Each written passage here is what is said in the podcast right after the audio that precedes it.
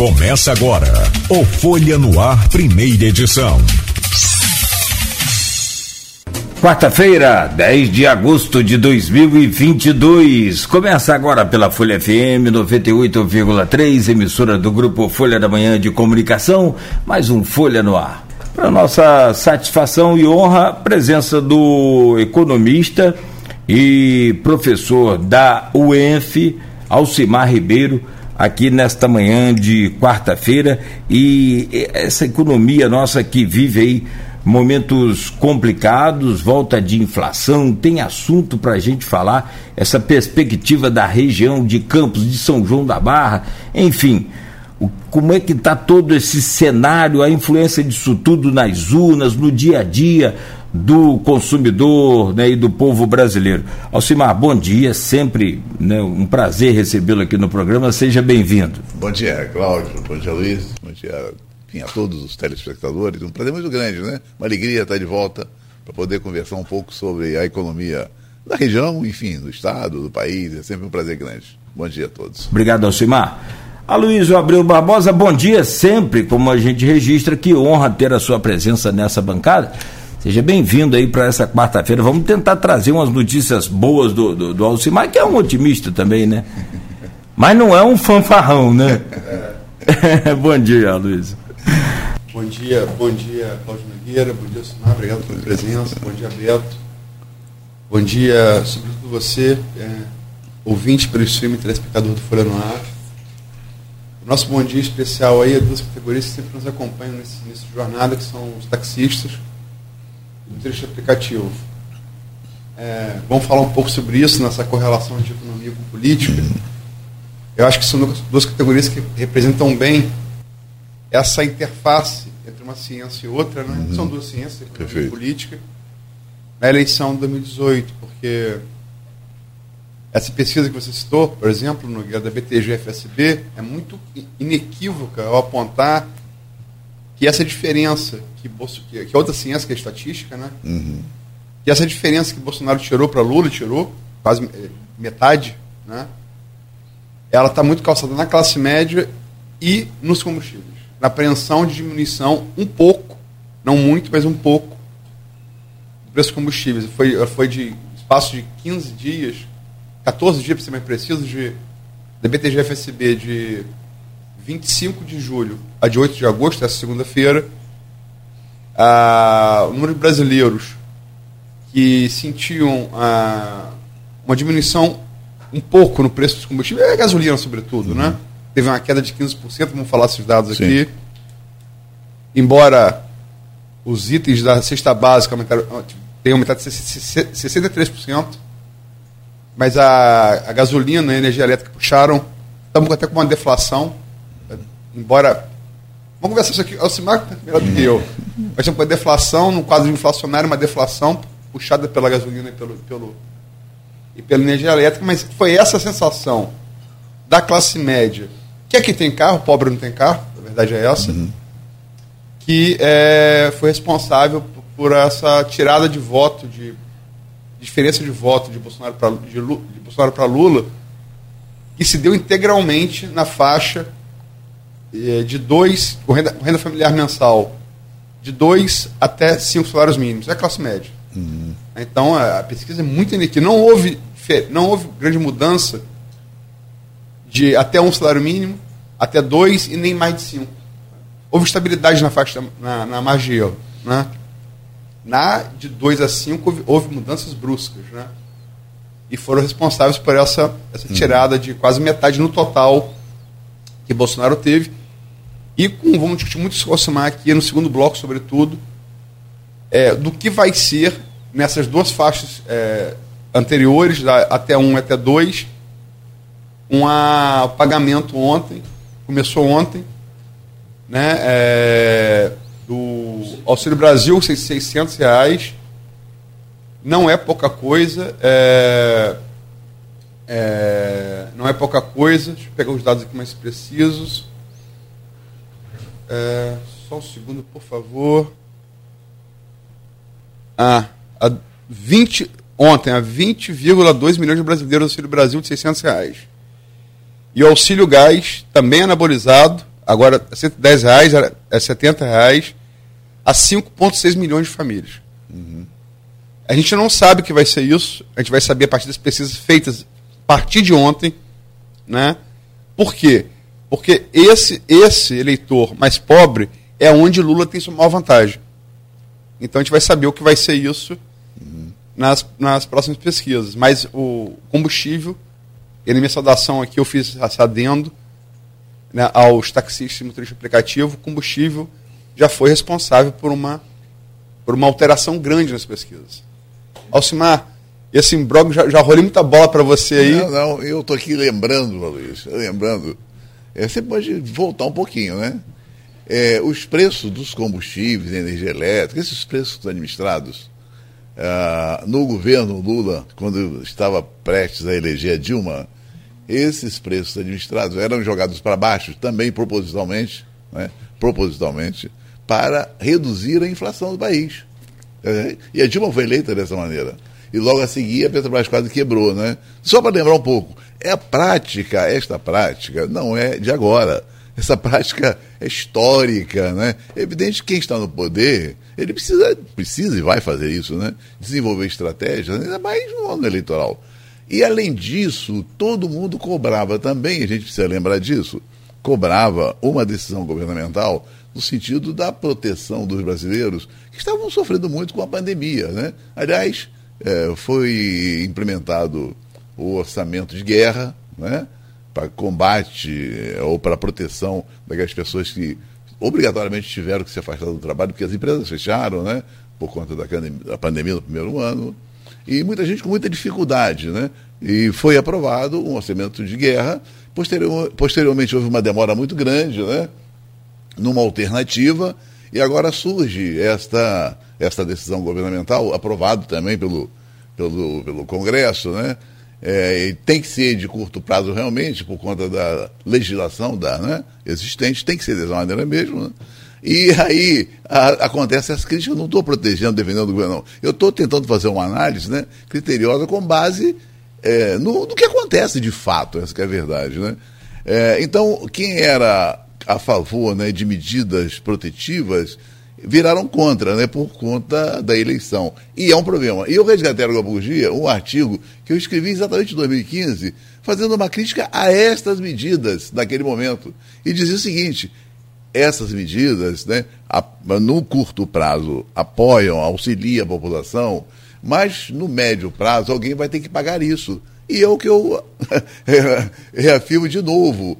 É evidente que eu tenho muito medo em relação a essa questão de você monetizar a economia sem observar a questão da oferta. Mais dinheiro na economia com a mesma oferta, isso impacta a inflação, não tem jeito. Então, existe esse risco realmente. Agora, alguma coisa teria que ser feita realmente para proteger algumas pessoas que estavam comendo carcaça de frango, como se diz, né? diariamente, se criticava diariamente né? a condição dessas pessoas.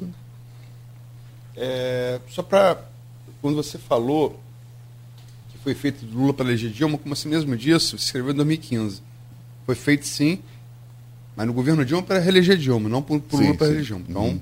foi 2015. Sim, desculpa, desculpa. É, exatamente. É. Foi, de exatamente. fato foi feito. Foi exatamente. É. Puxou para baixo a Eletrobras, puxou para baixo Isso. o preço da tarifa, subsidiou combustível, estourou no pior, é fato, é, o governo Dilma conduziu o Brasil à pior recessão da sua história.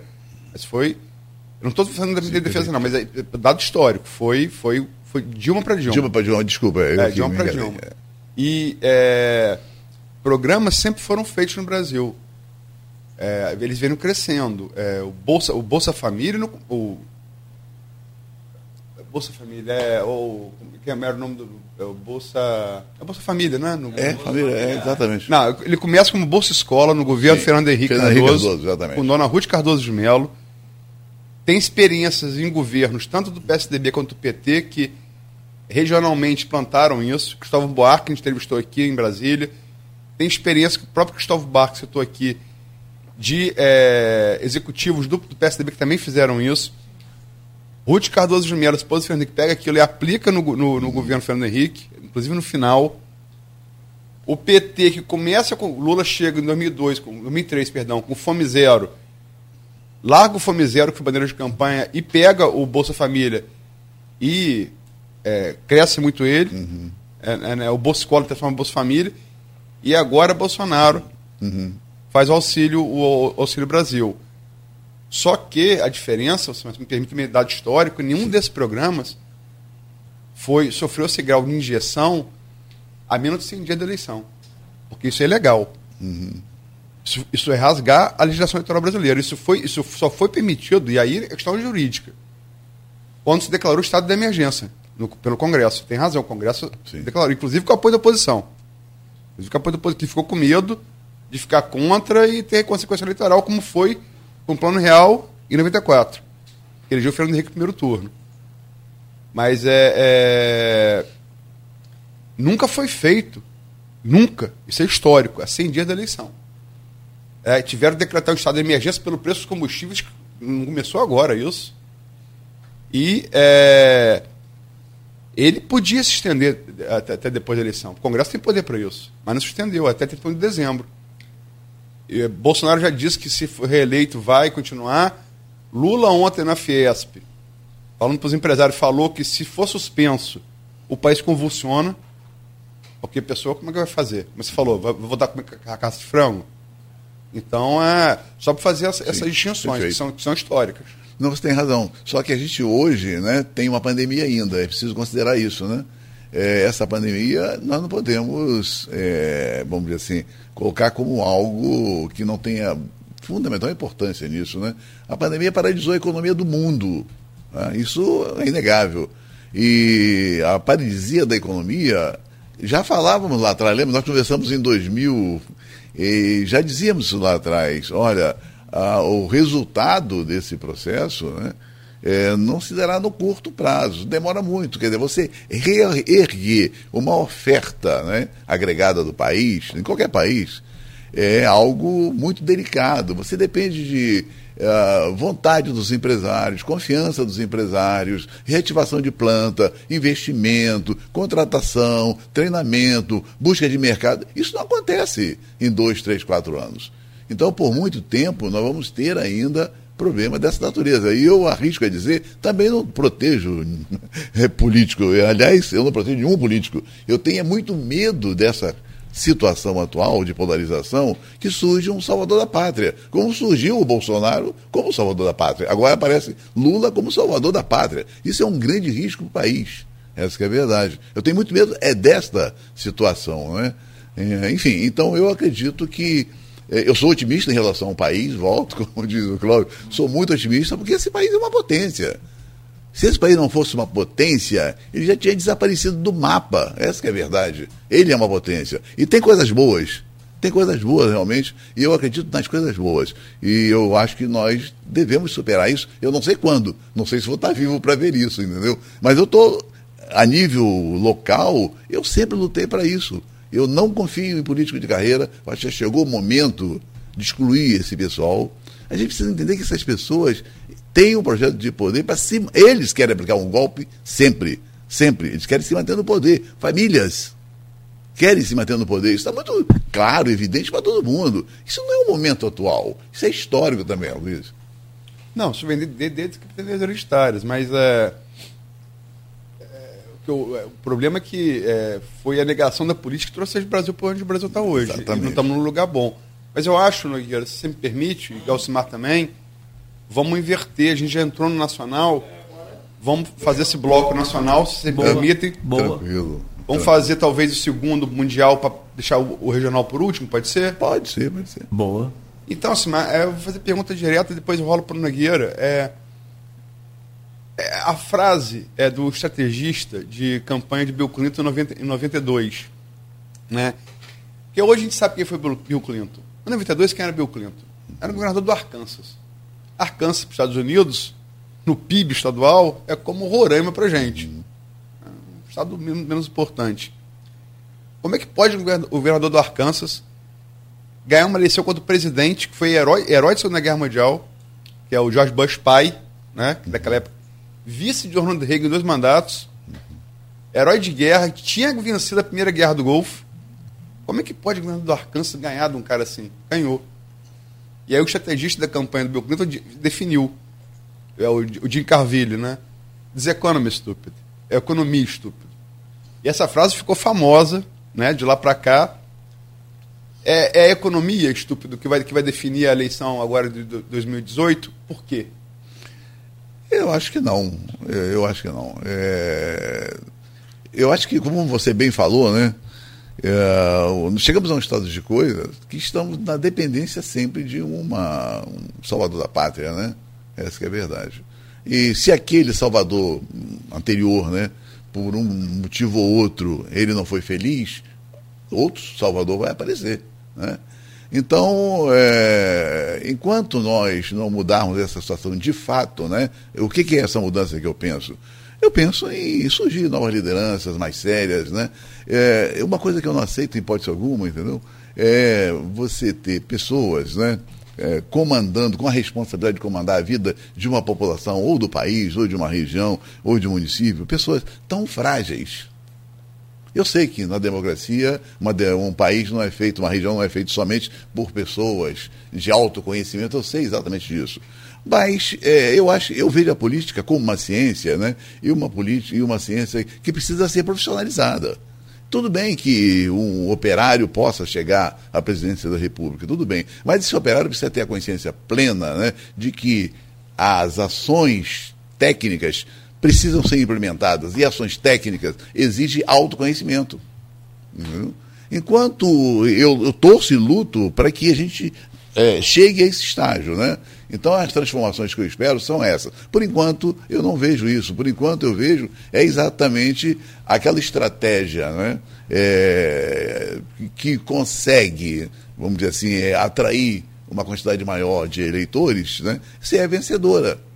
É dessa maneira. Então, se o governo lança um programa agora que vai ser simpático para a classe média, essa classe média vai apoiar esse presidente. Se amanhã as medidas atingem a classe baixa, é essa classe baixa que vai apoiar esse presidente. É, olha, observe que nós temos o Bolsa Família que você falou, né? Já tem quantos anos? 30 anos, três décadas, talvez, ou mais um pouco. É, Se não me falha a memória, no 97. Foi Exatamente. No, último, no final do governo Fernando Henrique. Como, Não tem uma porta É. de saída. Não tem uma porta de saída. Então, é gerações e mais gerações dependentes. Desculpa, Sumar, ele tinha no início. Realmente no PT isso foi tirado. Uhum. A contrapartida social e o desmame existia no projeto inicial e, e como o PT realmente transformou isso Perfeito. O seu carro-chefe ele foi retirado, mas tinha no início, com Dona Ruth tinha. Exatamente, mas agora você vê as gerações que são dependentes desses programas, né? Então você vê claramente que não tem uma porta de saída. A estratégia é a dependência, né? Enquanto a estratégia que conseguir né, se materializar em função dessa dependência, eh, dessa subordinação à população, ela será vencedora sempre. Não é economia. A economia é uma ciência que tem lá suas características e, infelizmente, a- até mesmo você vê as discussões que são feitas hoje em relação à oposição à situação, né? É, muitos grupos não conseguem ah, olhar né, a partir de elementos da economia. Muitos grupos não conseguem o- olhar dessa maneira. O olhar é sempre da o que, que eu ganho com esse negócio, né? O que, que eu ganho com esse negócio? É, só deixa eu retomar um- uma coisa que eu usei ali no início. É o que, que, o que espanta, assim, um. Estamos vendo aí, é, a BTG-FSB deu, é, é, mui- é muito inequívoco ao retratar aqui, o, o administrador do preço do combustível trouxe Sim. consequências assim, em 14 dias. 14 dias, é, é muito rápido, né? E a expectativa é grande do que é, esse Auxílio Brasil e tem Auxílio Caminhoneiro também. Também tem. É, É, é, é. Caminhoneiro. é, É. exatamente. E, mas eu, eu- o caminhoneiro é classe média. Estou falando da, da classe, classe C menos DE. O Auxílio Brasil e o Auxílio Gás vão trazer nas próximas pesquisas no eleitor que, que é mais nulista, que é o, que é o de, de- mais baixa renda. É, e o PT, assim mesma posição, votaram a favor. E aí, quer dizer, é de novo a interface com a economia, porque ficaram com receio em 94, quando votaram contra o Plano Real. O Plano Real foi um sucesso, estabilizou, depois de décadas de hiperinflação, estabilizou a economia do país. E, enfim, é... e elegeu o Fernando Henrique em primeiro turno, tanto em 94 quanto em 98. Não é uma prova que essa interface é, é- ela é muito estreita, não? Sim, não, que, que ela é estreita é, exatamente, né? Ah, quer dizer, a economia, ela depende da política para implementar as ações pensadas né, economicamente. Ah, o que eu estou querendo dizer é que, para o eleitor, né, talvez essa interface não tenha esse. Quer dizer, acaba tendo peso, porque quando a gente fala da dependência, né, da, da, da busca do atendimento da sua necessidade imediata, nós estamos falando de economia também, né? Então, aí, nesse caso, sim, mas eu tô, eu, o que eu quero dizer é o seguinte: ah, não existe uma análise mais profunda do, dos aspectos econômicos né, para uma avaliação mais efetiva, né? É isso que eu estou falando. Agora que realmente essa, essa, essa relação é muito forte, né? Porque a, a, a gente está falando é do atendimento das necessidades, né? Então, quer dizer, hoje, se a gasolina caiu 15%, isso é um ponto relevante, naturalmente, na mudança, na decisão do eleitor, né? Alcimar, não é. Também, quem sou eu? Não é, não é questão de discordar, é, é, querer entender um pouco mais essa questão de você é, falar que a economia não vai definir, é, e talvez não, não defina o, o próximo presidente. Eu fico aqui pensando nas ações do governo, dos governos, tanto estadual, eu acho que o municipal, no municipal ele interage diretamente ali com, com o eleitor, tanto atende uma demanda quanto né, cria um programa tanto de casa, de qualquer ação social dessa, ou melhoria de estradas, enfim. O governo federal faz ações também no mesmo sentido, cria estruturas, pontes, estradas e faz uma mega. Só que o que eu quero colocar é que esses 20 milhões que estão lá no CAD Único hoje e que vai aumentar, porque o cadastro está aberto, uhum. e até porque a população está aumentando abaixo da linha da pobreza, você põe lá 20 milhões, você tem quase que mais de 10% do, do eleitorado brasileiro. Então, assim, de que forma você pode me, me detalhar? Porque eu vou ao supermercado e o óleo está a 11 reais. Agora caiu para 7,99. É, mas você comprou a 11, nós compramos a 11, é. não deixamos de comprar, o, enfim, buscamos alternativas, economizamos, nos viramos ali. Se não dá para comprar o feijão de primeira, compra o bandinha, mas você compra, enfim, vamos né, tentando não, não passar fome. E aí é que é o grande problema. Vem um governo com a ação dessa, numa massa que, na minha opinião, é a massa eleitora, uhum. porque classe média e alta, às vezes nem tem gente que vai viajar no dia da eleição e não está nem aí para a eleição.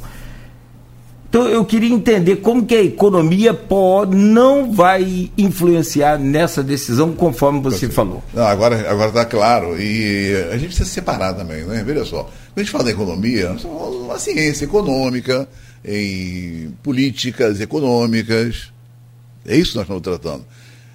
Aí nós estamos falando de medidas emergenciais, medidas de, eh, vamos, medidas de curto prazo, né? emergenciais, né? É, medidas que têm, vamos dizer assim, aspectos econômicos, que têm objetivo, pode ter um objetivo único, né? Tá certo? Aí eu separo essas duas coisas. Ah, tudo bem que é economia, estou falando em redução de preço, estou falando em economia, né? Mas estou falando de uma medida emergencial, uma medida eleitoreira, populista, entendeu? Então está muito. Você não pode conceituar isso também, né? É, vamos dizer assim, no contexto de uma política econômica, de uma ciência econômica. Eu separo essas coisas, apesar de ter relação, evidentemente. Entendeu? Quando eu falei que não, foi no sentido de que a população ela tem certa dificuldade de entender a conjuntura. Por exemplo, o que, que levou a isso tudo que você comentou aí? O que, que levou ao preço do leite a, a 10 reais? Entendeu? É isso que eu estou falando. Quer dizer, as pessoas, muita gente não entende isso. Né? Por que, que hoje nós temos uma oferta de bens né, reduzida, o que faz a inflação crescer? As pessoas não entendem isso. Então, eu separaria a discussão econômica, dos aspectos econômicos, né?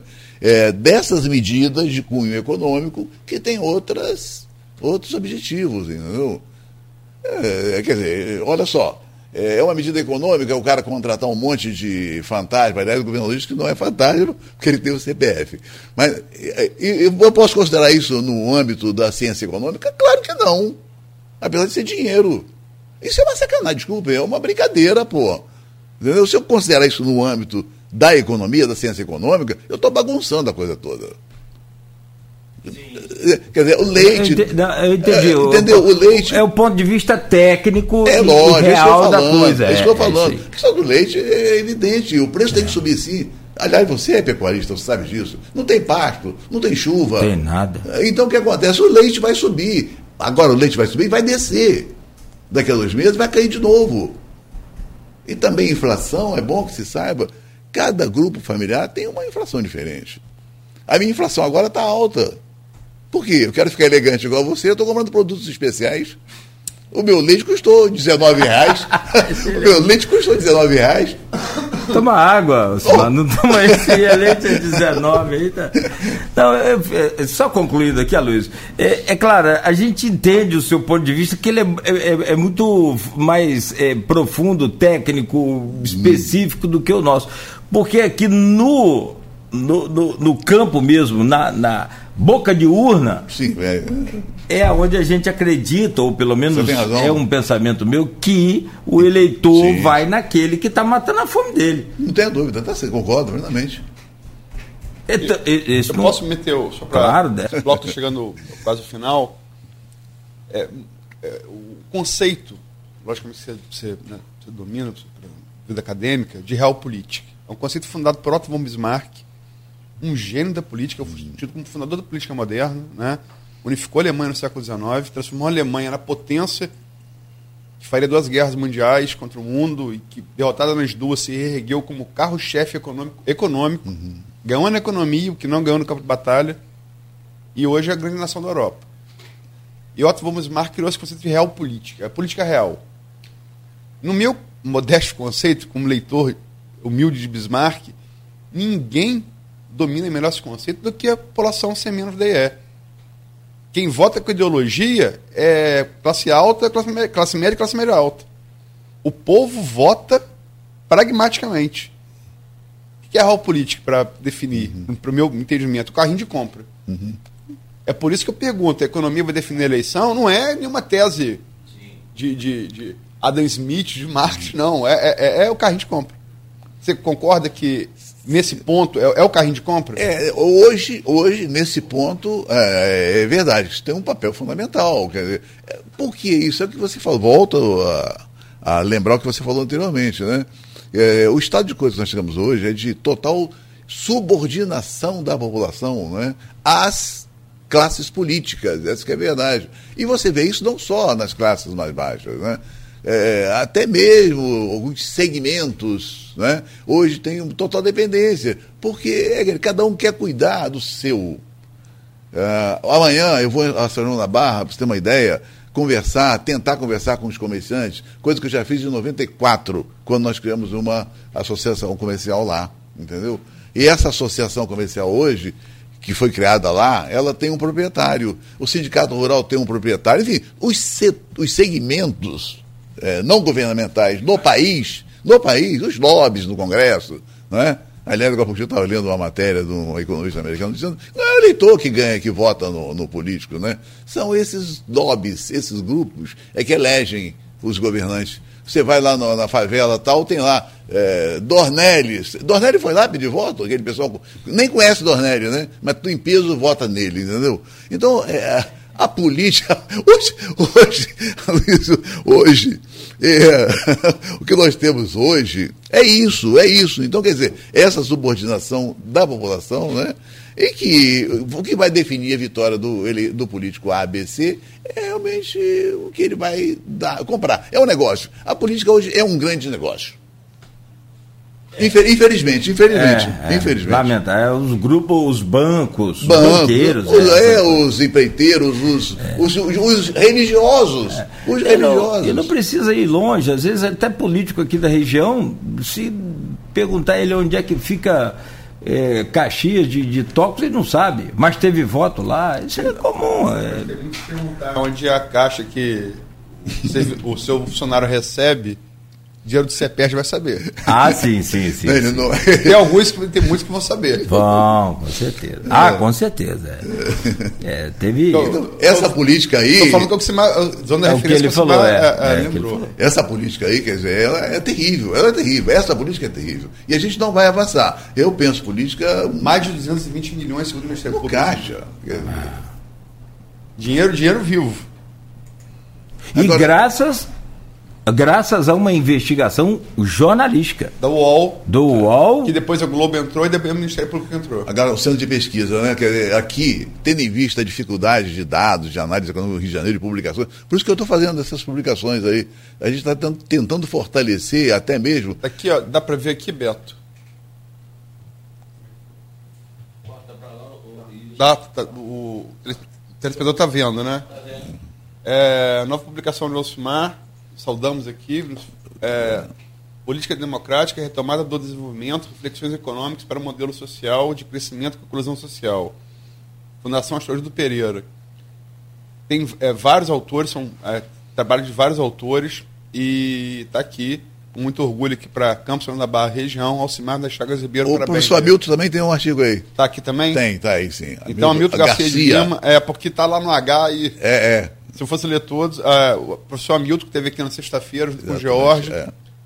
colega de Alcimar na, na, na UENF, como professor de ciência política, cientista político, parabéns aos dois pela, Uhum. pela publicação.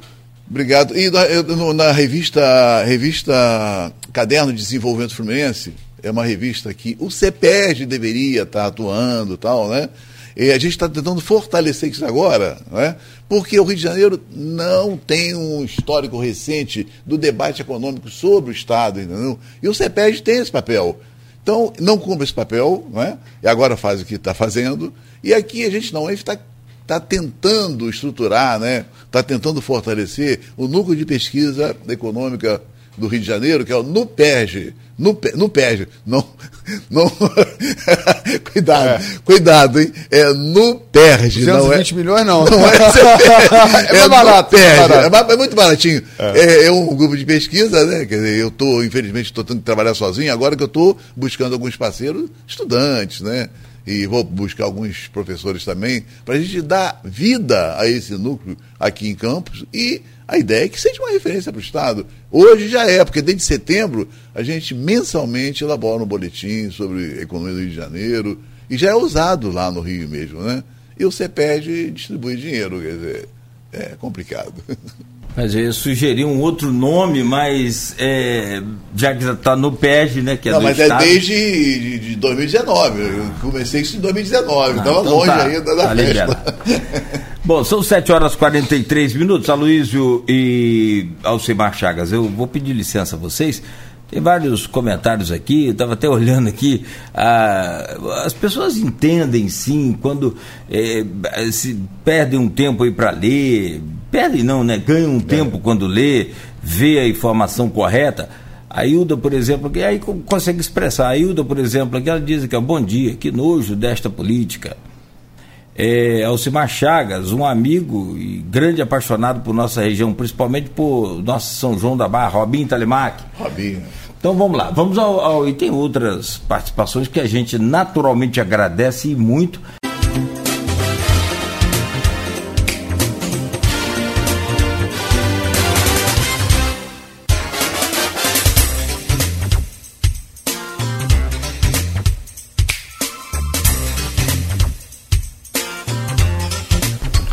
Agora 7 horas e 53 minutos em Campos. Muito bom dia para você ligado aqui na Folha FM 98,3.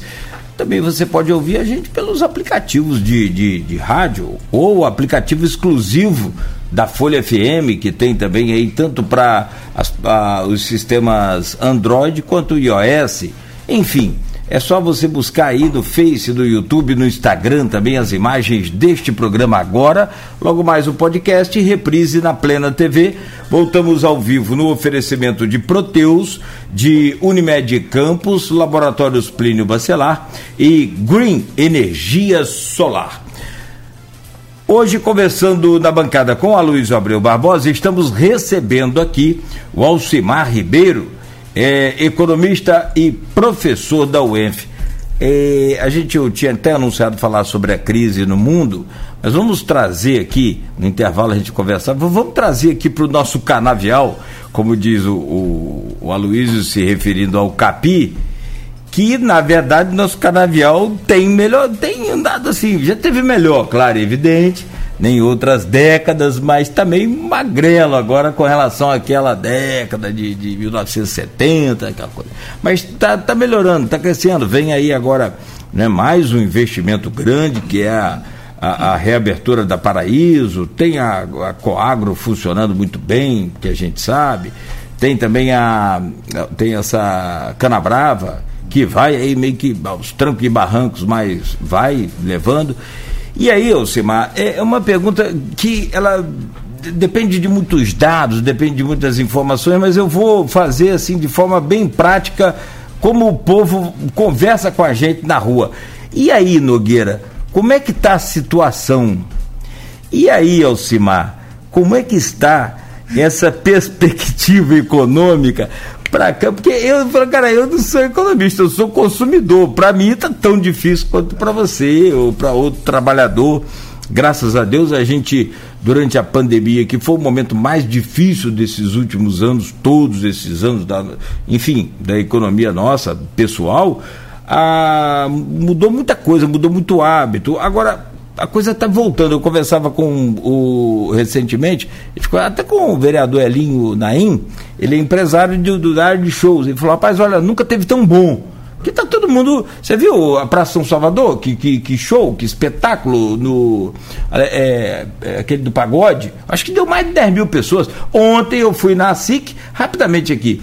Que a minha pesquisa é diferente, eu não sei da do senhor, mas eu tô, tava conversando com o rapaz do, do Churros me encomendaram churros, eu tenho que levar um churros, vamos, então leva um churros. Como é que você vendeu? O cara falou, rapaz, eu nunca vendi tanto. Então, isso em comparação na pré-pandemia. A perspectiva econômica para Campos, São João da Barra, o Norte Fluminense e o Rio. Mas eu, eu, eu, queria que você fizesse uma análise nesse popular.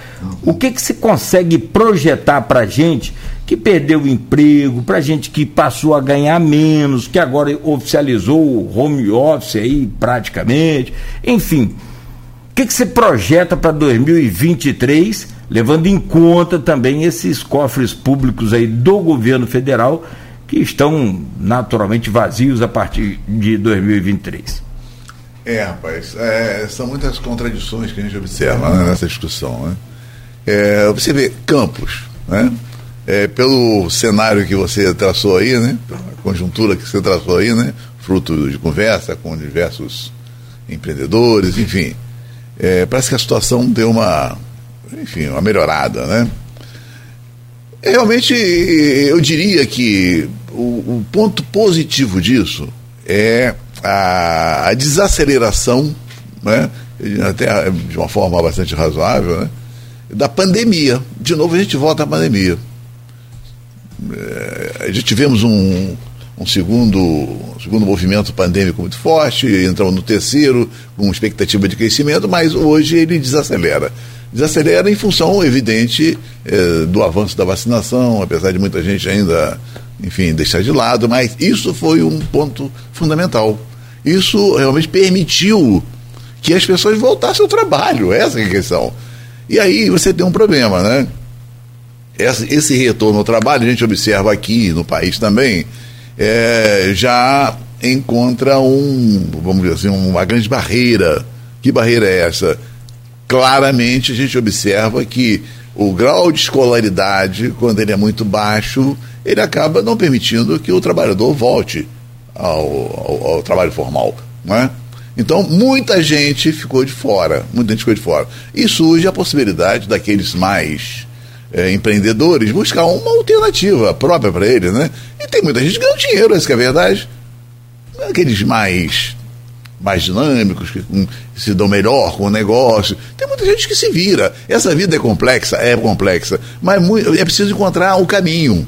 Essa é a verdade. E muitos indivíduos encontram esse caminho. Outros não. Né? Porque estão na expectativa de um trabalho, muitas vezes não têm a escolaridade necessária, que cada vez é, é mais aprofundada. Essa que é a verdade. Você tem uma ideia hoje, um cara com terceiro grau, ele não tá, ele não tem garantia que vai arrumar um emprego. Né? Agora, por outro lado, você encontra uma, uma porção de possibilidades de negócio, né? É, que precisa de pessoas para se inserir e não tem muitas vezes. Enfim, existem algumas contradições nesses aspectos. Né? Então, a, é, nessa, nesse contexto de contradição, a gente chega a campos, né? É, com toda essa movimentação de campos atualmente, né? enfim, reforma, pequenas reformas, etc., movimentação de shows, etc., etc., a gente precisa olhar bem o momento. Você tem uma ideia? Eu estive com a Luiz conversando aqui em 2000, 2000, foi 2000, posso falhar um pouquinho, mas acho que 2000 sim.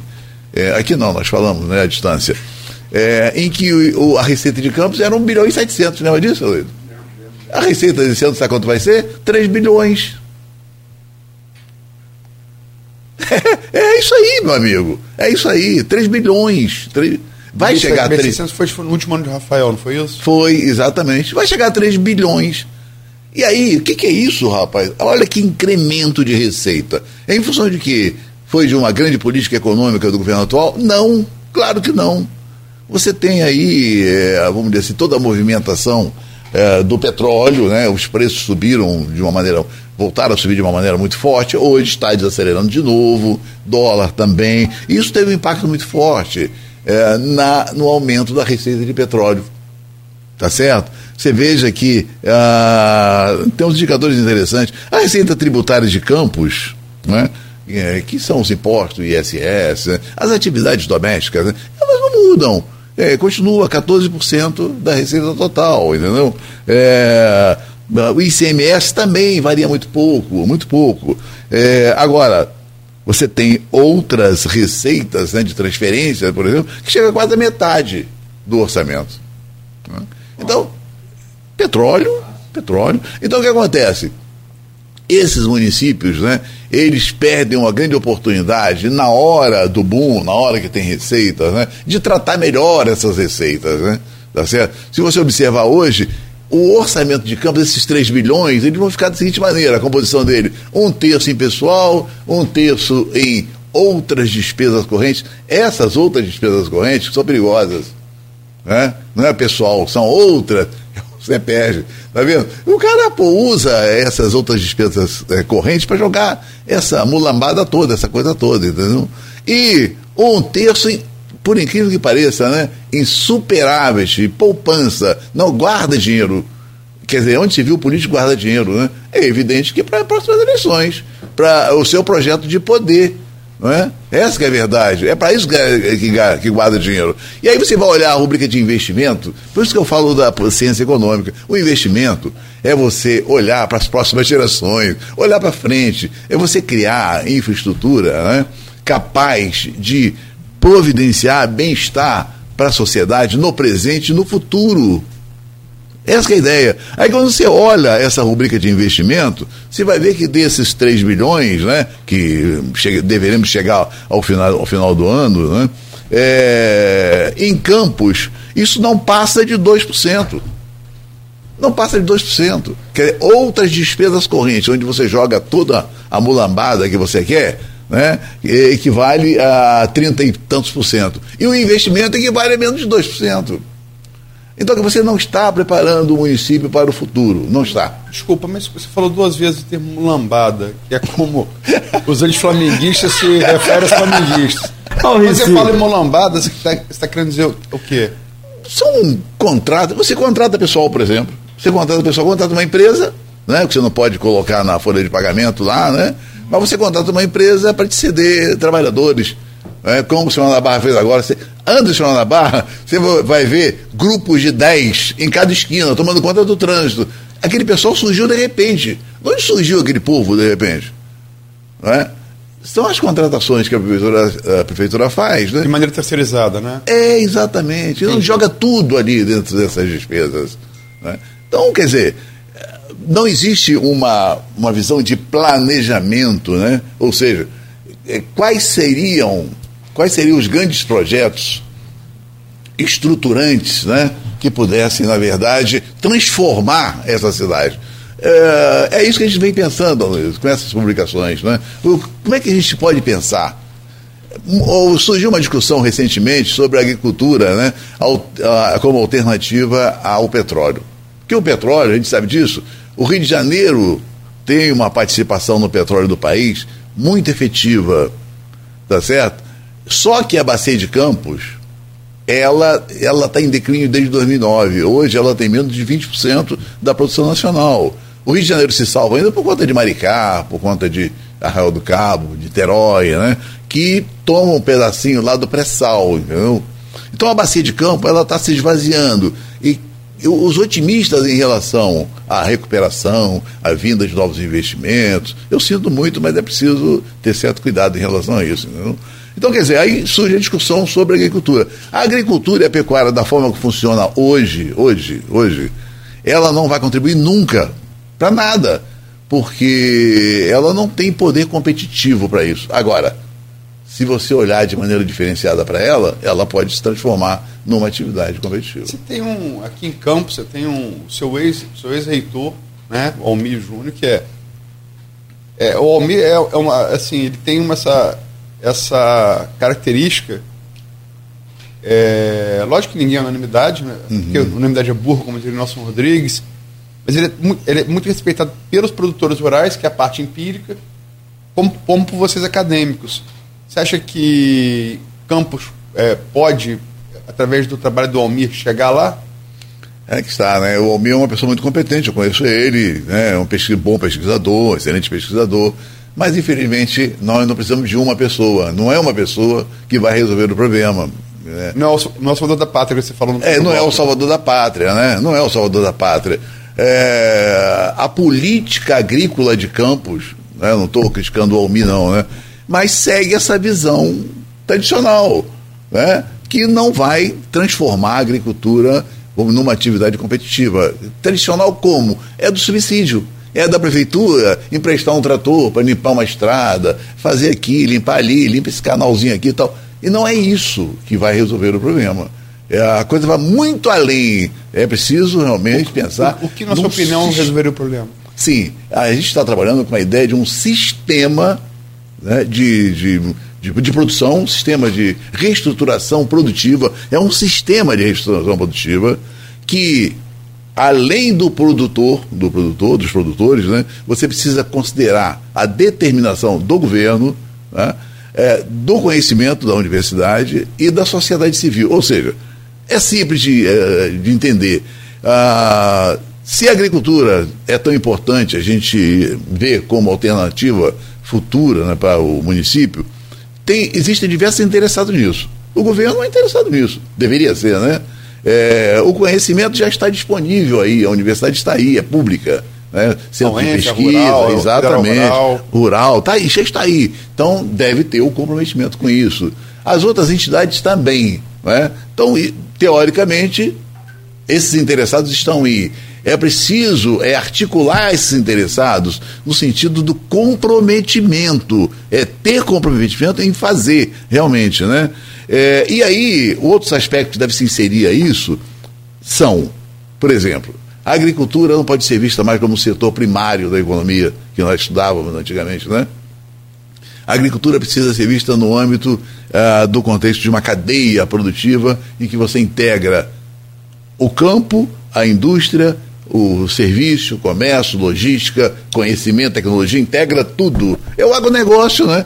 É, que funciona no Brasil hoje, né? Você, você integra tudo isso. Uma outra questão é o trabalho coletivo. Os produtores, isoladamente, individualmente, eles não têm a mínima condição de se alavancar, né?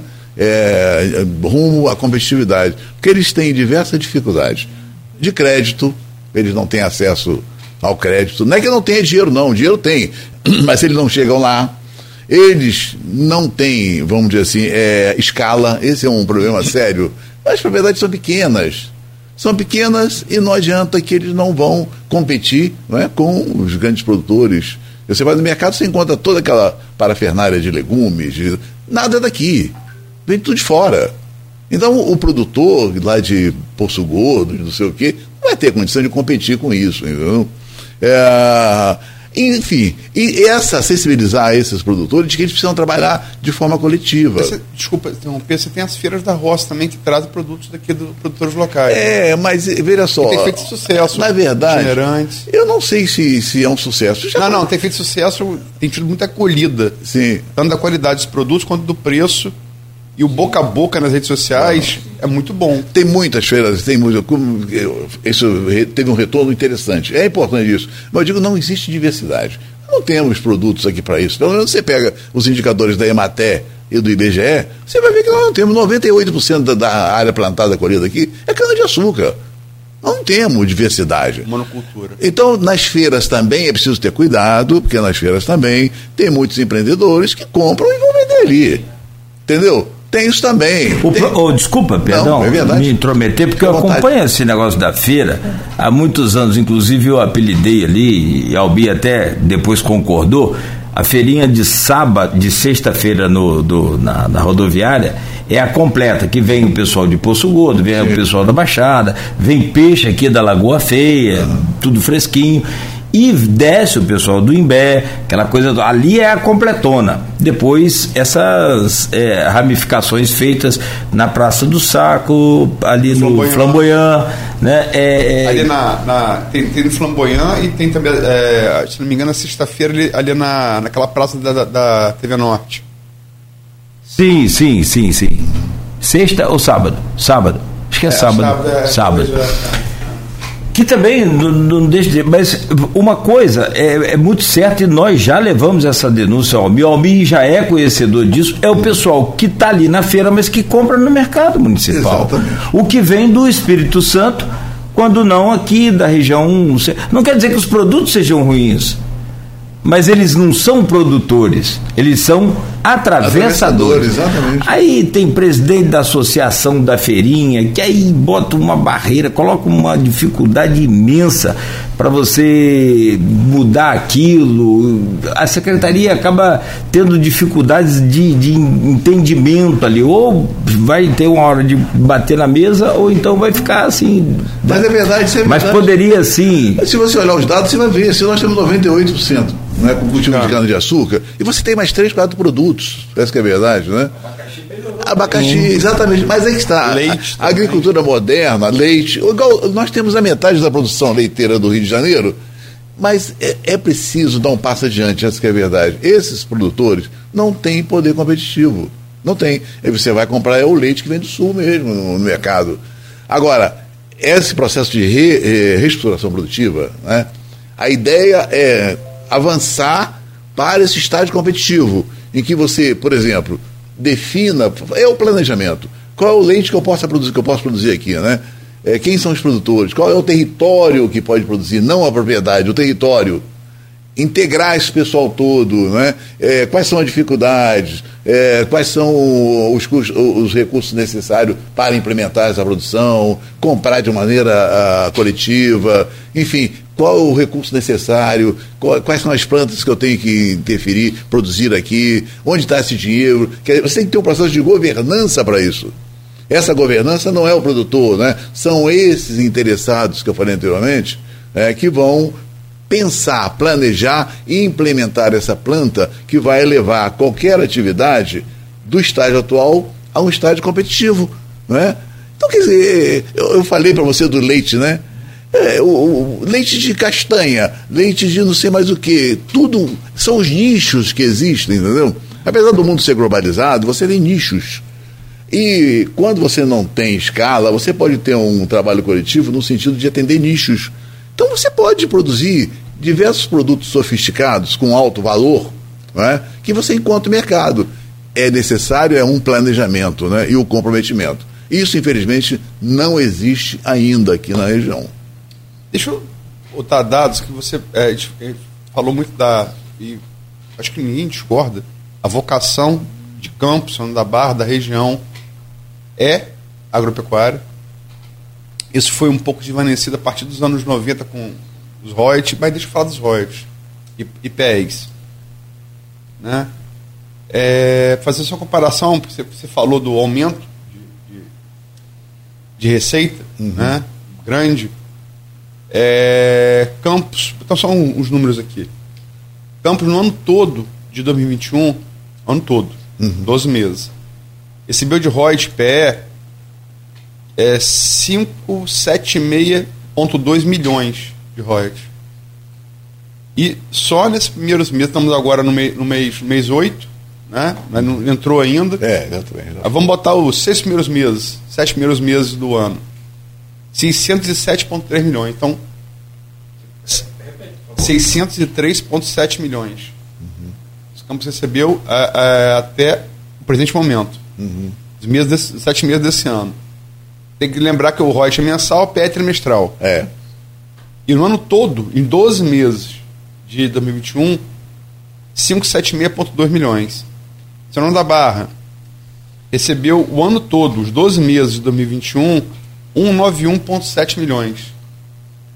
E só nesses sete primeiros meses, 174,8. Quer dizer, você vê que Campos, já recebe, é, Campos recebeu mais em sete meses de, de 2022, mais todos os 12 meses de 2021. Então da Barra está pertinho, mas ainda, ainda um pouco menos. Tenta traduzir para a gente, como economista e para o ouvinte leigo, o impacto desses números, Osmar. Agora você vê, né? É, a gente é, é, levado a, a voltar de novo na questão da política, né? É inconcebível que o orçamento de da Barra aprovado agora foi de 600 milhões proveniente exatamente disso, né? Quer dizer, na verdade, não existe nenhum critério em fazer orçamento, nada disso, né? É, simplesmente empolgado por esse crescimento dos royalties, o cara já joga para cima, né? 600 milhões. 600 milhões para 35 mil habitantes aproximadamente. É, já falamos aqui também o Senhor da Barra tem um orçamento per capita que vai quatro vezes maior do que de Campos. É muito mais rico do que Campos, né? E quem é responsável, quem são os responsáveis pela gestão desses recursos. Né? É, me perdoe os amigos políticos e tal, né? É, não estou desfazendo de ninguém, não estou desfazendo de ninguém, mas ah, na vida, na vida, ah, quando você precisa de qualquer serviço profissional, você escolhe o melhor. Você quer o melhor dentista para cuidar do seu dente, você quer o melhor médico para cuidar da sua dor de cabeça, o melhor costureiro para o seu terno, etc. Na hora da política, você escolhe não tem critério para isso. Quer dizer, o cara, é, pelos critérios democráticos, né, ele é eleito e ele passa a dominar a população, e esse cara é responsável pela gestão desse dinheiro todo que chega no município. Né? Então, meu amigo, o que acontece? É, as contradições são terríveis, terríveis, terríveis, terríveis. Né? São João da Barra, por exemplo, é, um terço da população não tem água tratada, um terço da população não tem saneamento básico, né? é, não tem emprego, enfim. A atividade de, de, pesca que tinha lá desapareceu. Quer dizer, a agricultura também ela não funciona, né? nunca funcionou né, direito nos últimos tempos. Né? E você tem o Porto do Açu ainda, que é, segundo propaganda, um dos maiores portos do mundo, e que não sei o que, não sei o que lá, mas que não fixa a riqueza na localidade, na cidade. Essa é a verdade. Não fixa. Não contrata, as empresas não participam. Contratou para instalar peão de obra, mas aí. É, depois, é, é, depois, é sazonal, sazonal. E esse mesmo trouxe para o terreno de fora. De fora, é sazonal. Porque a gente não tem. Aliás, isso é uma coisa interessante, olha só. Quando o Porto do Açu chegou em São da Barra em 2006, eu fui um dos primeiros a receber os profissionais do Porto do Açu. E a discussão sempre foi da capacitação profissional, né? Quer dizer, nós estamos falando de quase 15 anos e continuamos na mesma situação. Então, essas pessoas são despreparadas para pensar o município. Me perdoem, são despreparadas e não querem ouvir quem pode ajudar. Não querem ouvir, é a prepotência política que eu te falei. Por isso que político nenhum gosta de mim, eu não sei porquê. Eu não gosto de mim.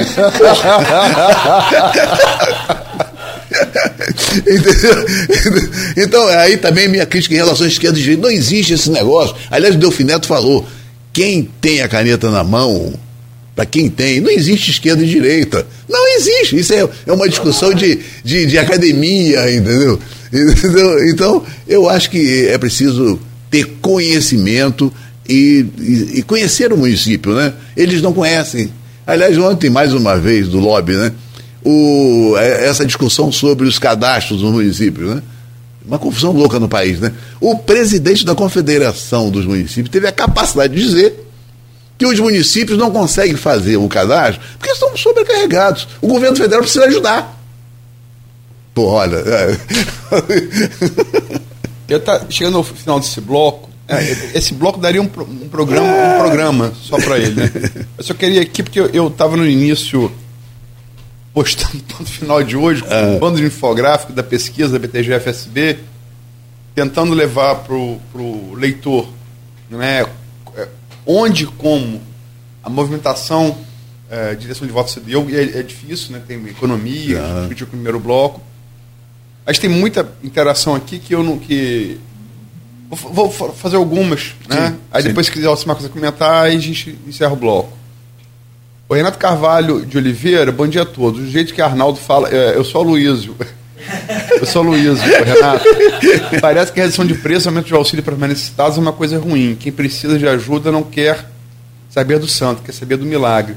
Concordo integralmente com você, a não ser. Eu, meu nome é Luiz, né, Arnaldo? É, mas é, é o seguinte: o que eu falei aqui, e é fato, pode ser comprovado por qualquer pesquisa no, no Pai dos Burros São Google, é o, o período. O período. Para ser aprovado nesse período, é, é assim: isso é legislação eleitoral. Nenhum incremento do programa social pode ser feito no período de 100 dias anterior à eleição. Para isso ser feito, o Congresso teve que aprovar um estado de emergência. Uhum. Então, é, é, o princípio é muito perigoso. Hoje é Bolsonaro, amanhã pode ser Lula, Sim. pode ser quem for. Então, o que foi feito é uma check-in em plano nacional. A verdade é essa. É isso que foi feito. Sim. Ninguém está discutindo que não tem é, brasileiro passando fome. Eu falo aqui todo, todo, todo programa que eu vejo gente recolher comida do lixo todo dia. Falo isso aqui muito antes de, de, de, de ser aprovado no Congresso, isso que foi aprovado. E há que se, que se ressaltar com o apoio da oposição, que não pode reclamar. Não pode reclamar. E que acabe em dezembro. Então, a fome não vai passar. Sim. A fome continua em janeiro. É, vários aqui. O problema é que entra um e depois entra, é, sobe tudo. Ah, quer me ajudar aí, Nogueira? Eu parei ali. É... Tem, entra um sobre tudo. É, tem um aqui interessante, eu só tá lá no final, mas eu vou aproveitar logo. A registrar aqui a vereadora Alexandra Moreira, lá de Quissamã, está acompanhando a gente. Ah, sim, um abraço para É, adora o senhor. É, eu, o Edmundo Siqueira diz aqui o que o Almir sempre falou, e eu estive recentemente na cooperativa. Vocês dois conheceram a Cooper Leite funcionando? Sim, sim, sim. A Luiz deve ter conhecido, sim, Beto, sim. não sei, mas. É, cara, aquilo era um mundo de, de, de, de, de maravilha, né?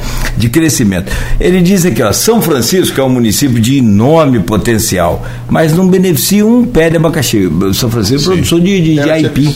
É, muito boa.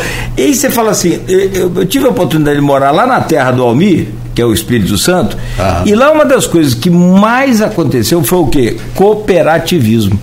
Por que, que Campos não tem. Não, não, deixa, deixa, eu fazer o pego de todos os comentários. Se comenta, eu comento se quiser, pode ser? Pode, claro, evidente. E é, essa do Edmundo. Não, o Robinho Tanimac também. A colocação do Ocimar é muito importante, pois a Embrapa tem projetos. Está falando da, coisa, da parte da agricultura, Ocimar. Uhum. Pois a Embrapa tem projetos como o projeto Balde, cheio, que em pequenas áreas de terra tem como produzir bem. O que falta é incentivo para o pequeno produtor. É Aí, Edmundo Siqueira, São Francisco, eh, Nogueira Leu, né? Pérez Abacaxi Cooperativas. É... Norma Lula Dias, perfeito. É, Norma Lula Dias, é, Norma Dias. É, bota o Lula como. Perfeito Simara, falta de vontade política definida pelos políticos, a população elege. É, vereador Alexandre Moreira, que é, Cláudio Nogueira citou, assistir, o professor Alcimar é um privilégio, um aprendizado. Parabéns, Grupo Folha. Então, Opa, que, obrigado, obrigado a todos né, que participaram, né, é um prazer grande, sim. É, eu, eu, eu, queria fazer só uma. Você me provoca muito, Luiz, você me provoca muito, Luiz. Só, só, os ouvintes, só os ouvintes. É, em relação a essa questão da fome e tal, é, isso é real, é real. Agora, me perdoem, não é o governo federal que vai resolver isso. Nem o Bolsonaro, nem o Lula, ninguém. Ninguém. Basta nós olharmos a organização do nosso país, da federação. Os estados, os municípios têm autonomia, têm um orçamento. Nós acabamos de falar que em plena crise, Campos vai aumentar em 30%, mais de 30%, a sua receita. Vai, né? Quer dizer, então, quer dizer, com crise, com pandemia. E já recebeu em sete meses mais que os 12 meses Exatamente.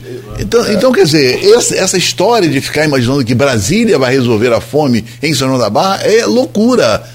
Aí eu estive vendo ontem que é importante, é, em 2001, que 2002 ainda não tem uma coisa muito clara, né? É, 2021 é a idade. 2021 é, o, a, a, o auxílio emergencial, né? O auxílio emergencial é, mostrou que em São João da Barra é, quase 30%, 20, 26% em São João da Barra da, da população, né? Mostrou isso, né? É, precisa desse benefício. Pobre, 26% da população. É muito próximo de São Francisco, com 28%. Olha a contradição. São João da Barra tem 26% da população cadastrada no auxílio emergencial do ano passado e São Francisco tem mais 2% somente. Aí você olha os dois municípios, que São da Barra é um município milionário, produtor de petróleo, Porto do Açu, né? É, não dá para entender uma coisa dessa, né? E você vê Itaperuna só tem 16%, né? Quissamã tem 16% e Campos tem 22%. Então você vê que, eh, na verdade, esses governantes, eles não olham para a sua população, desconhecem a sua população carente, né? E aí não dá para aceitar o que o presidente da Confederação dos Municípios falou ontem em rede nacional, que o governo federal precisa auxiliar os municípios a fazer o cadastramento, a conhecer os pobres do seu município. Enquanto nós estamos brincando aqui. Talvez, conforme... talvez devesse ser o contrário, né? exatamente, exatamente. Eu, eu, eu, volto, eu sou obrigado a voltar a na barra que me espantei. Eu não saio, né? Eu quase não saio por conta de. Enfim, problema, minha sogra doente, essa coisa toda, enfim, em casa. Eu saí na rua, tomei um susto. Cada esquina tinha 5, 10, 12 pessoas com uniforme trabalhando. Gerou emprego para burro na barra, de repente, entendeu? Depois da eleição da Carla Capucci, né? Muito emprego realmente, né? Então, essas pessoas ficam brincando e gastando essa fortuna toda com shows e tal, enquanto você vai no Ministério. Aliás, é bom pro, pro, pro prefeito, né? Vai na Secretaria de Saúde, você não consegue sentar na cadeira que tem nojo. Tudo quebrado, tudo ruim. Enfim, são essas contradições, né? Alcimar, são 8h26. Bom seria também se não tivesse intervalo, mas aí, né, como é que a gente também vai ter que se cadastrar no CAD único daqui a pouco. então, para a gente não atrapalhar o governo, vamos trabalhar, vamos correr atrás aqui rapidamente, mas também é Sim. é breve o um intervalo. Sim. Eu vou pedir ao senhor para aguardar, a gente vai voltar aí, junto com o Aloysio e com os nossos ouvintes. Tem uma disputa aqui no Face agora para saber quem que é fã número um, quem não é. Tá um negócio aqui do senhor. O caramba, é, eu tenho que ficar elegante igual você, tá vendo? É? igual a Luiz também. Né? É com esse. É, é muito João, boa muito... essa reflexão, Alcimar. 28% da população não produz ou não sobrevive às suas custas. Isso é triste. Se comparar com São Paulo, deve ser bem discrepante. No Siqueira, seu colega lá da. Ah, João, João é meu parceiro, grande parceiro. João é um. É. Braço. Nós estamos trabalhando um projeto aí para. Peça importante em tudo Muito isso. conhecimento sobre a, a, a, parte é, da rural do, é, rural do município também a parte hídrica. Muito Sim, muito, muito, muito, muito, muito. Tem trabalhos maravilhosos lá que nós estamos trabalhando. É, sim, sim. Pensando junto, né? A parte hídrica eu fiquei impressionado aqui entrevistando ele. Conhece tanto é. quanto é. o Fiat, que é um cara que conhece muito. É. Eu achei que eu conhecia os 1.470 quilômetros de canais aí, eu acho que eu não conheço 14 perto de João. É, tá ele é muito bom, ele é muito bom. É. Aliás, ele deu um, um, um atlas pra gente também, com todos os canais, com toda essa parte. Sensacional. Temos, é o que o senhor falou, a Luísa fala sempre aqui, nós temos as universidades, nós temos potencial, tem que unir essa coisa toda aí. Agora, é só para fechar, se deixar a gente fica até amanhã aqui, só com esse bloco que a Luísa falou bem. É, cara, não adianta o, o, programa balde cheio, por exemplo, não adianta você só dar o, o, o alimento para os animais você tem que acompanhar a saúde dos animais, o, o procedimento do leite, resfriamento, entrega. Tem, tem começo, meio e fim. Não adianta dar semente para o produtor e largar o cara para lá e vir embora. A gente pode produzir girassol, pode produzir soja, pode produzir tudo aqui. Tem um, antes de voltar aqui a entrevista com o nosso convidado, o Alcemar Chagas, o Alcemar Ribeiro, economista e professor da UENF, E hoje na bancada com a gente o Aloysio Abreu Barbosa. Deixa eu trazer, tá inclusive no portal folha1.com.br, ciclone extra tropical poderá provocar ventos fortes entre quarta e quinta, hoje e amanhã. A Defesa Civil faz é, série de recomendações, principalmente, inclusive está aqui no portal, tem uma foto do, do, do farol em São Tomé, é, para a população da área litorânea do município de Campos, mas naturalmente serve para São João da Barra, serve para São Francisco, esse ciclone extra tropical previsto para hoje, com alerta aí da Defesa Civil. Bom, voltamos com o, o Folha no Ar e é hoje, recebendo aqui o Alcimar Ribeiro, Luiz, eu vou te pedir para abrir esse bloco aí, por gentileza, e é um assunto muito, muito importante e que reflete no nosso dia a dia. Talvez pela distância, talvez por outras questões, as pessoas não se liguem tanto, mas tem refletido e sim muito do nosso dia a dia, que é essa guerra na Ucrânia e agora uma, essa crise né, na, em Taiwan. Por favor, Luiz. Simar, é, parece muito claro. É, estamos, é realmente um momento de realinhamento geopolítico. A gente estava com uma coisa que vem durando desde o final da Segunda Guerra Mundial, né, final dela, onde seus vencedores, primeiro, dividiram o mundo, um bloco capitalista, um bloco socialista, o Bloco Socialista veio a pique, ah, no, queda do Muro Berlim 89, solução da nosso Soviética 91. Pareceu que ia ser monopolar, mas agora a China e a Rússia estão tão, tão enfrentando, em termos geopolíticos, o Ocidente.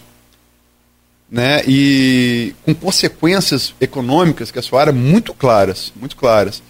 Na guerra da Ucrânia, e essa crise de Taiwan que está só começando. A gente não sabe onde é que isso vai, pode, pode, pode parar. Esperemos que não, não, não em guerra, ou em outra guerra.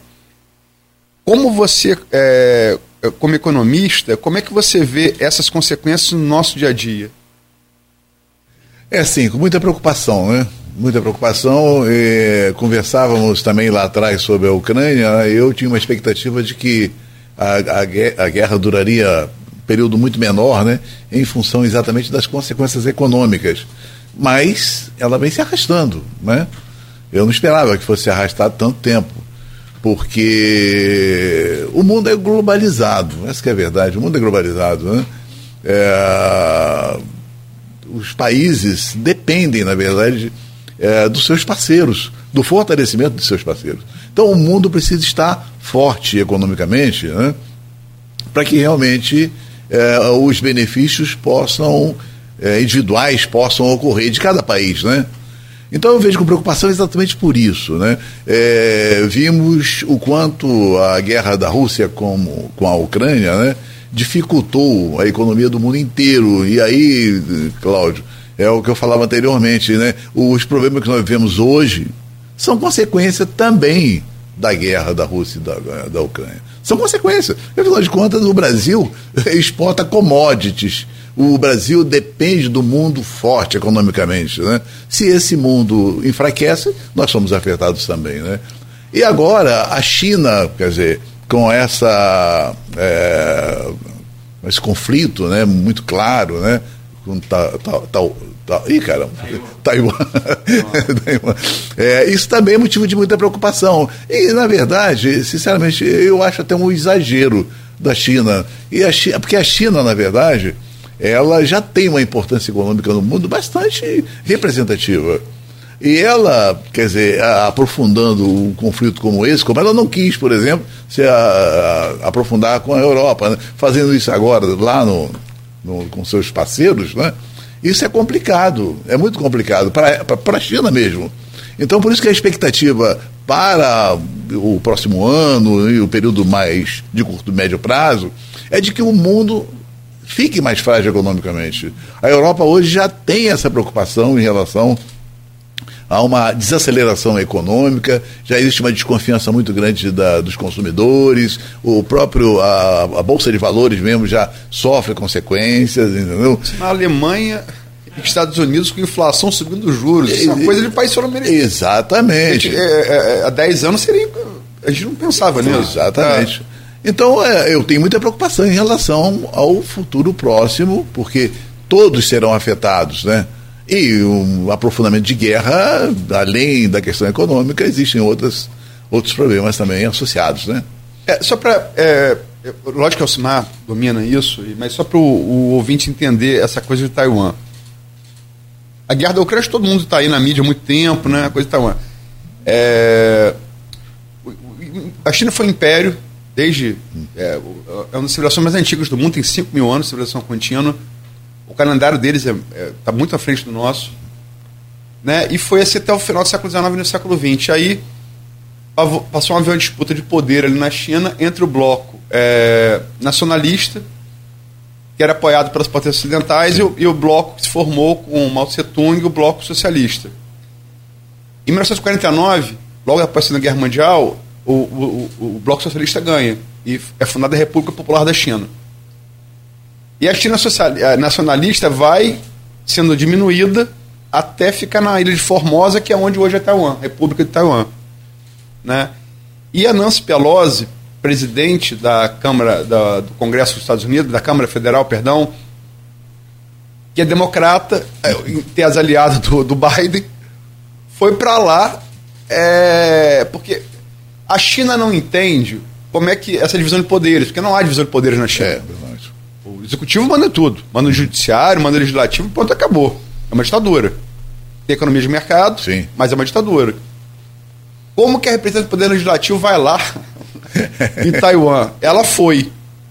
Enquanto ela foi, a China, é, porque é, é, é, é a China encara a Taiwan como uma, uma nação, uma república separatista. É uma ilha, né? separatista. Enquanto o nosso Pelosi estava lá, cruzaram um míssil por cima de, por cima da, de Taiwan, cruzaram aviação e a China é, é uma potência econômica é. e militar, né? Porque a Rússia, veja bem, a Rússia é uma potência militar. militar. Não é mais econômica há muito tempo. Embora a Rússia tenha, como a gente falou aqui, é um grande exportador de, de óleo e gás. Mas a China não, a China é o motor econômico do mundo. Então, assim, é, são essas correlações, Sim, perfeito, né? É. Uhum. É, não, é verdade. Eu, eu falei anteriormente, eu acho. É, quando eu falei exagero da China, é porque a China é, naturalmente considera uma China única, né? E esses países realmente não consideram a autonomia deles, né? Agora, é, eu achei, eu falei do exagero por conta dos reflexos disso, né? Porque o aprofundamento desse conflito é ruim para a China também porque Taiwan também é uma potência econômica, isso é verdade, né? É uma potência econômica. E isso, quer dizer, esse conflito da China com os Estados Unidos já vem desde 2018, né? Conflito comercial, né? Comercial China-Estados Unidos. Né? E isso não foi bom, e, porque isso vem se prolongando esse período todo. Então, no momento que nós esperávamos que realmente o mundo fosse, enfim, trilhar o caminho da paz, a gente está vendo aí um caminho bastante complicado, né? É muito perigoso realmente. Eu lembro da época da pandemia, que o homem vai acordar depois da pandemia, mais, ah. mais altruísta, Exatamente, mais generoso. É, é, é. A situação está complicada. Saímos para a guerra da Ucrânia, agora a crise na China. Ah. Só que, assim, essa é opinião, lógico, cada um tem a sua. O que eu acho, eu acho o seguinte, por que, que Hitler perdeu a Segunda Guerra Mundial? Qual foi o fator básico? Ele abriu guerra em duas frentes. Uhum. Ele estava numa guerra com a Inglaterra, né? E foi invadir a Rússia. O Ocidente, economicamente, militarmente, está empenhado numa guerra na Ucrânia. Para que que vai abrir uma segunda? Uma... Sim. Isso, é, em termos de estratégia, uhum. é uma tremenda estupidez, né? Não, é verdade. Eu acho que não tem espaço para isso, não. Né? É, Quer dizer, na verdade, eu não consigo enxergar, como já ouvi alguns comentários, né, que foi desnecessária essa, essa viagem, né? Venâncio Pelosa. É, exatamente. Eu não consigo, na verdade, quer dizer, ver, ver isso dessa maneira, né? Mas, enfim, tem as características da própria China, né? E gerou esse conflito todo. Mas eu, eu imagino ainda que o um mundo em que é, preserva a democracia. Evidente que a China é diferente politicamente, politicamente né? mas não existiria espaço para isso mais. Né? Mas existe. Está constatado que realmente certas é, decisões né, podem ter impacto negativo politicamente e é ruim. Né? É, o mundo que a gente, assim, é, você, você, é, desculpe perguntar, de que ano? Semana? 52. Então, todos nós que somos, somos, somos do pós-segunda guerra. Né? Nós não vimos, ouvimos e tal, Sim, relatos, é. mas não vimos. É. Acho que todo mundo aqui cresceu, Bé, todo mundo aqui, a maioria dos ouvintes também, telespectadores, crescemos achando que a gente ia morrer e ver se anos ia morrer sem ver uma guerra de Sim. conquista na Europa. É verdade. Tá? E a guerra de conquista na Ucrânia. Então, é, é verdade. o mundo dá voltas, né? Dá voltas, é verdade. Tudo, tudo isso é muito dinâmico, né? As coisas podem mudar a qualquer momento. E estamos mudando para o pior, né? Isso que é ruim. Preocupado com as próximas gerações aí, né? Porque esses jovens, essas crianças, né? Qual será o futuro desse, desse povo, né? Mas qual você acha que pode ser para a gente aqui, para a gente aqui no nosso canavial? É, é qual pode ser as consequências? A gente está vivendo da Ucrânia, acho que ah. todo mundo está vivendo da Ucrânia. Né? O combustível disparou. Uhum. Né? E, e, se por acaso houver uma nova conflagração envolvendo da China, por exemplo, quais seriam as consequências para nós. Para nós aqui. É, você vê, a China mesmo é uma grande parceira. A Ásia né, é a maior parceira comercial do, do Brasil. Né? É. Então, o, enfraquecimento econômico da China, que naturalmente quando se envolve em guerra, você tem enfraquecimento econômico, né? Aliás, já, já, já está em desaceleração a indústria chinesa, né? É, isso afeta diretamente. Nós exportamos minério de ferro, soja, soja açúcar, exportamos. Então, nós, o, que, o que nós precisamos é de uma Europa, de uma Ásia, dos Estados Unidos, né? em paz e fortalecidos economicamente. Nós dependemos diretamente disso. E, ao contrário, nós temos internamente uma industrialização em queda, né, se fragilizando a cada vez, cada vez mais. Né? Por isso que é, é necessário pensar é, endogenamente, de para dentro, olhar para dentro e pensar alternativas. Né? Nós não podemos ficar nessa dependência eternamente, vendendo commodities né, para os países desenvolvidos. Temos que pensar é, nosso, nosso canavial essa é a ideia. Pensar o canavial é necessário. Mas dentro do pau-brasil, passando pelo canavial, a gente faz isso, exportar commodities. Está meio milino exportando commodities, né? Exatamente. E é uma, é uma. A balança ela se desregula profundamente, né? Porque o, nós exportamos produtos que dependem da oscilação de preço internacionalmente. Nem isso a gente tem poder de interferência, né? O preço do petróleo sobe e desce, a gente não, não pode fazer nada, né? É, e produtos com um valor, vamos dizer assim, Agregado. menor, né? Assim. E, e importamos, importamos produtos de alto valor. Então isso desarticula a nossa balança comercial fortemente, né? Então, na verdade, a gente está gerando riqueza fora. Aliás, isso é uma outra questão, né? Quer dizer, é, todo o esforço né, no país né, acaba gerando riqueza fora. Isso acontece com os grandes investimentos também que nós temos, com base em recursos naturais. Né? Aqui, porto, petróleo. Né? A gente não tem a capacidade de fixar riqueza localmente. Né? Ela foge. O Edmundo comentou sobre indústria, beneficiamento do, do abacaxi, eu coloquei o aipim aqui na jogada, essa coisa toda, que são produtos aqui, maracujá, muito comuns e, em grande escala aqui no, no, no município de São Francisco. Eu recentemente estava fazendo uma pesquisa sobre a desindustrialização no país. E teve um economista que falou, gente, de repente, a desindustrialização é um bom negócio a partir de quando outra parte da economia brasileira, outra fonte da economia é, daquele país começa a crescer, que é o agronegócio.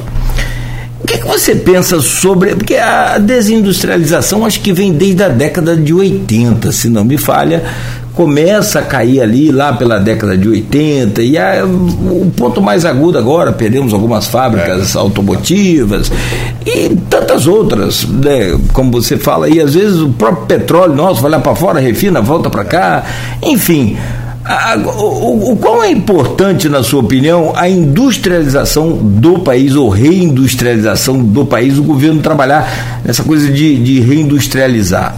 É, eu acho que a, a, economia, assim, né, a gente deve dividir, vamos dizer assim, em algumas partes, né? ainda mais um país como o Brasil, né? É, bem diferente internamente, né? Tem São Paulo, tem Piauí, né?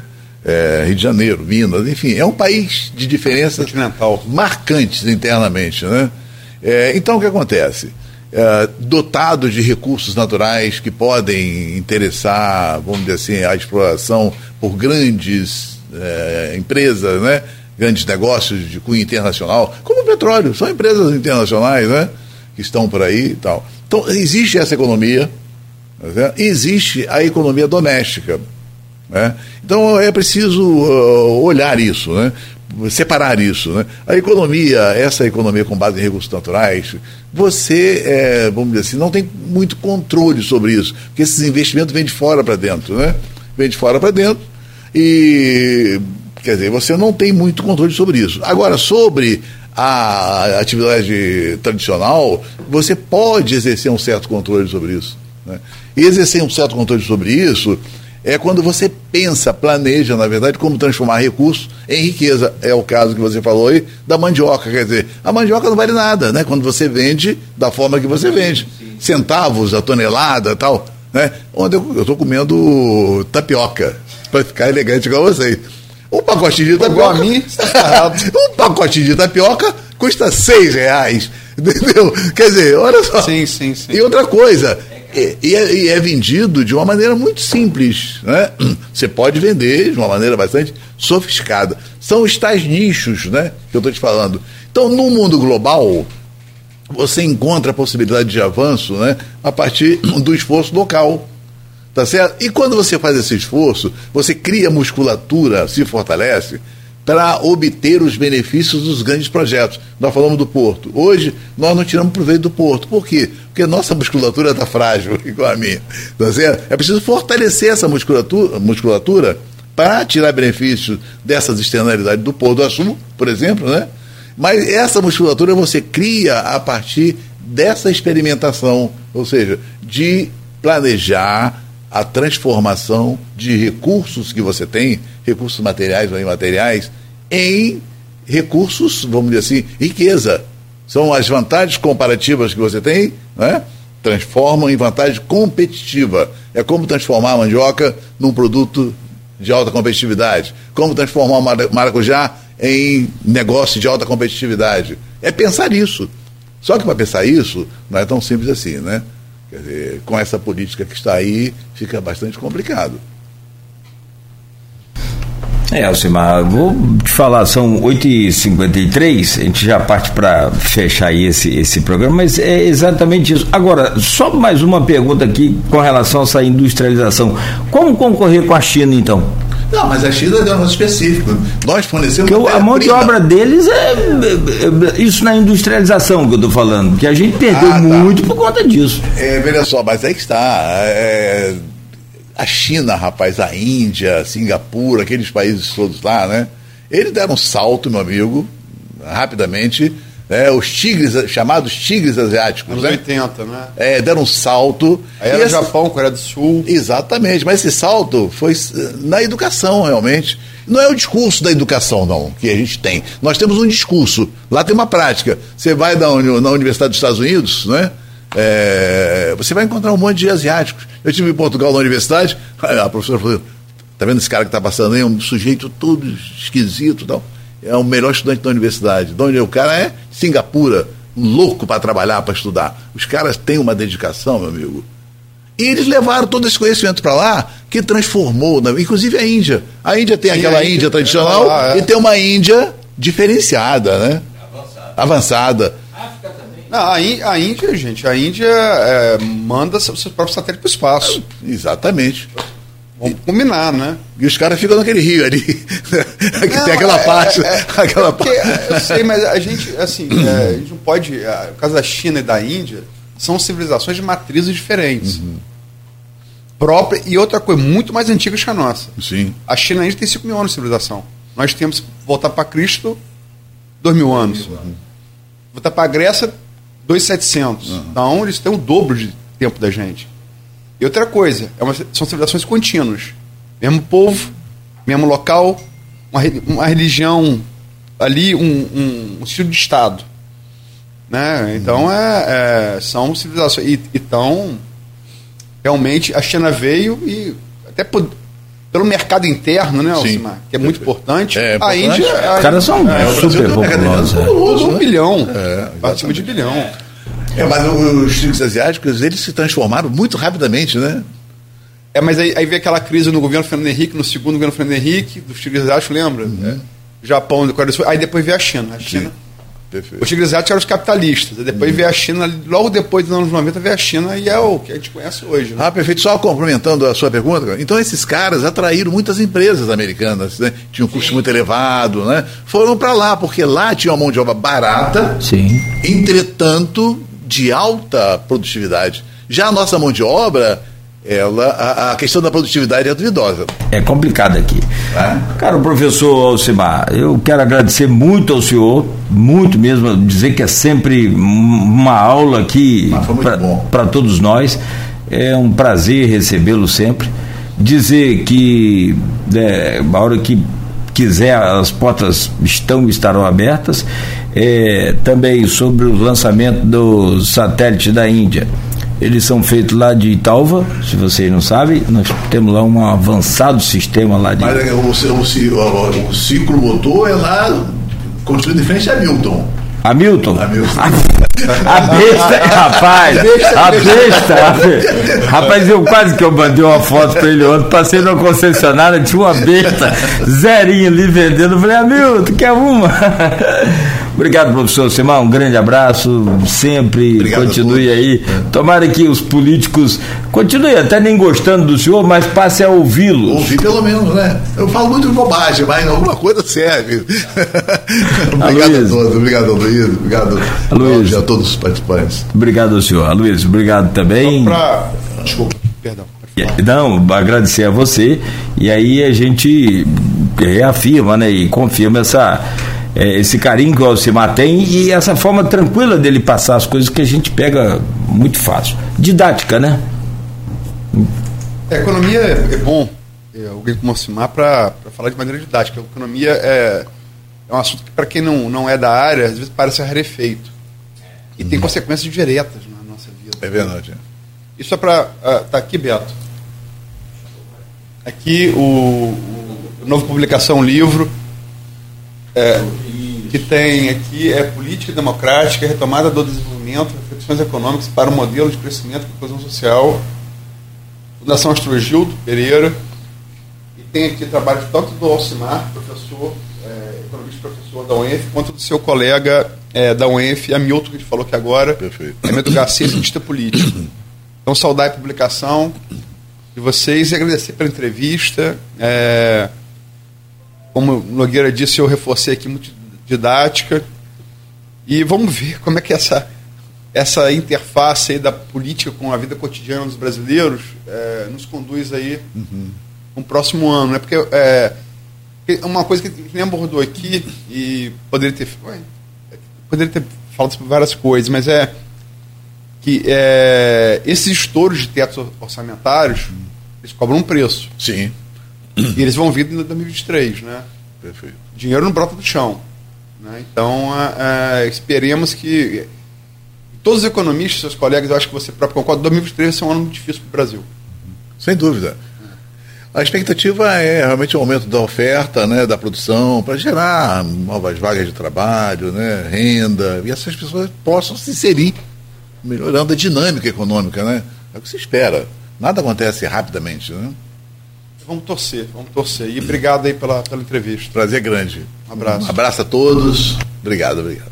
Muito obrigado, Alcimar. Mais uma vez, a Luiz amanhã de volta às sete da manhã e nossa convidada amanhã. Fátima a Castro. Fátima Castro. Né? Vem para. Também está recebendo ela aqui. Ah, sim. tem um trabalho Issamã? incrível. Issamã? Não, não. Não, Não, não. desculpa. Fátima Castro, Ah, desculpa, solidariedade. Desculpa, desculpa. Sim, sim. É, Fátima, você falou Fátima Pacheco. É, tá certo, sei, sei quem é. É, trabalho incrível, já desde ali, acho que dos anos 80, se não me falha a memória, na assistência né, aos, aos soropositivos. Sim, é. Foi uma, um vírus, o HIV, que antes da, da- dessa loucura que foi a Covid já causou muito impacto no mundo, né? Enfim, um trabalho incrível de assistência a- a- aos soropositivos. Hoje, graças a Deus, desde o AZT, tem uma, hoje o soropositivo tem uma vida mais ou menos como, como a do diabético, né? Você controla, É, não é mais é, como foi, infelizmente, Oh, no início, medo sentença de morte. É, né? medo da morte. Né? Hoje em dia é uma diabetes um pouco mais grave, você tem que controlar, né? Mas enfim, ela continua com o trabalho dela, nem todo mundo tem condições para isso, então é, tem, tem a parte psicológica muito afetada, né? Vamos estar aqui falando um pouco sobre isso amanhã com Fátima, com Fátima Castro. O mais incrível dela é que 100%, 10 em cada 10 apostava que ela tinha a doença quando ela lançou aquela casa. Impressionante o, o pré-julgamento que a gente faz, né? E ela fez é por amor ao próximo, fez por empatia, fez por, por, por ser uma pessoa muito especial. Vai ser muito bom o programa amanhã. Acho que Fátima Castro faz há décadas o que gente esperava que a humanidade fosse fazer depois da pandemia e foi o contrário. É Verdade, verdade. próximo. É verdade. Fechamos por aqui o Folha no Ar de hoje, agradecendo a você o carinho, a audiência, todos que interagiram aqui conosco na, no Face, você que está nos acompanhando no rádio, continue ligado, é claro, na Folha FM, tem muita música de qualidade aí.